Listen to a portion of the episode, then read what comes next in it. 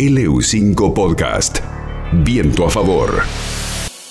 Daniel Meca, Pablo Montanaro en Viento a Favor por el U5. ¿Cómo andás? ¿Cómo estás, Pablo? Un gusto saludarte, un gusto a todo el equipo y a todos los oyentes que están escuchando. Bueno, a ver, hay una cuenta oficial de Instagram ahora que uno puede preguntar eh, acerca de, bueno, qué, qué, libros leer o qué libros eh, comprar o qué poetas eh, recomendás, ¿no? A ver, contanos un poco cómo surgió esta idea de esta cuenta oficial de este centro de atención al lector gratuito, ¿no? Exactamente, sí. Es una idea muy, muy sencilla y muy práctica, lo cual lo hace eh, muy amable a la dinámica, ¿no? En la posibilidad de la interacción. Vos, por ejemplo, tenés una pregunta, como decías, quiero regalar eh, tal libro a una persona lectora, pero tiene tal perfil esa persona y no sé bien qué regalarle. Entonces vas ahí a arroba atención lector y vas a encontrar un link, ¿no? Que es danielmeca.com.ar barra atención lector, donde al entrar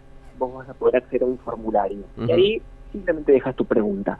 Luego nosotros subimos esa pregunta en el feed, digamos, de, del centro de atención al lector, y al publicarse se genera ahí la instancia, esa sería una primera instancia. La segunda instancia ya es la instancia del intercambio, es decir, publicada la pregunta, empiezan a surgir las respuestas. Y ahí es donde empieza a entrar en juego el intercambio del conocimiento colectivo, ¿no? que es hacia donde apunta un poco este centro de atención al lector, que, como venimos diciendo, hace de la pregunta un bien preciado, ¿no? y no un escenario descalificante para quien formula la pregunta. Es decir, el centro de atención pone en valor la pregunta como un rasgo de búsqueda del saber y hace de las respuestas a la vez una experiencia compartida.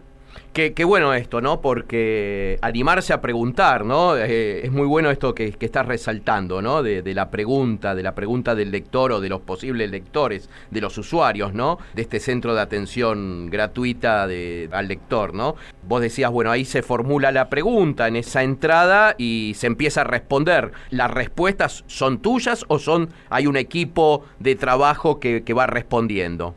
Es así, una vez que se publica la pregunta, la respuesta ya es eh, del conocimiento general, es decir, ah. vos como usuario podés ir a responder. Vamos a un ejemplo práctico. Hace un ratito eh, preguntaron por cuál libro de Dostoyevsky es mejor empezar. Bien. ¿No? ¿Cuál es el favorito de ustedes? Entonces yo desde mi cuenta puedo hacer un aporte, pero desde la cuenta de cualquier usuario también pueden ser sus aportes. Y todo va a quedar registrado en ese posteo. Esto es importante porque si no, si yo salgo a responder cada una de las preguntas, me pongo en una posición como de paternalista, digamos, o de que tengo el conocimiento general cuando no lo tengo. Yo me especializo en, en aspectos de la literatura, por ejemplo, en Borges. Si es una pregunta quizás específica sobre Borges, voy y la respondo ningún problema. De Dostoyevsky, por supuesto, leí yo, en este caso recomendaría, no sé, yo empezaría por Crimen y Castigo, claro. ¿no? Que yo la leí a unos 19 años y es como la novela de Dostoyevsky. Eh, acá lo que se, se destaca es eh, el conocimiento de los, de los lectores acerca de determinadas obras o determinados autores o determinado género, digamos. Ahí es donde está apreciado, digamos, este centro de atención al lector. Definitivamente, y ahí diste en la clave porque en general dentro de lo que es, si armamos como el cuadro de la circulación de la literatura, pareciera que el lector no tiene la misma estatura que tiene el autor, que tiene los suplementos culturales, que tienen los museos, como si fuese un factor importante pero que no está, como que no juega en primera, ¿no? Eh, que es importante pero está ahí. El centro de atención al lector le da o trata de darle al lector eh, precisamente ese protagonismo, es decir, no solo es alguien que forma parte de ese cuadro, sino que es alguien fundamental dentro de lo que es la estructura que hace que cierta literatura circule o se legitime. Es decir, el lector es un, tiene un rol protagónico en la legitimación de la literatura. Basta entrar a cualquier posteo ¿no? de los que están subidos haciendo atención al lector para entender en lo práctico esta calidad que hay a la hora de compartir eh, conocimiento.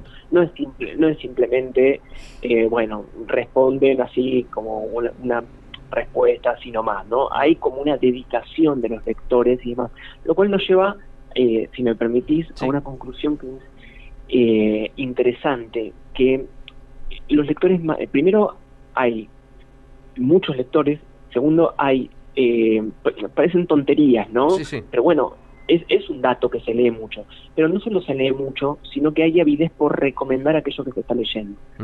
Y en tercer lugar, una cantidad, como un caudal de información de, literatura que está dando vueltas y que este espacio busca centralizar, porque vos de repente entrabas a tal cuenta, entrabas a otra y demás, y, Instagram es un espacio muy propicio para la literatura, sobre todo. Bien, Daniel Meca, eh, muchísimas gracias por esta comunicación con Viento a Favor, por el U5.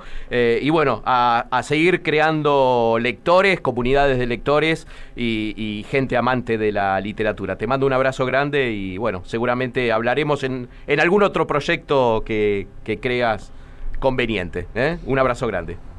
Un abrazo, un abrazo a ustedes y muchas gracias por el espacio. LU5 Podcast.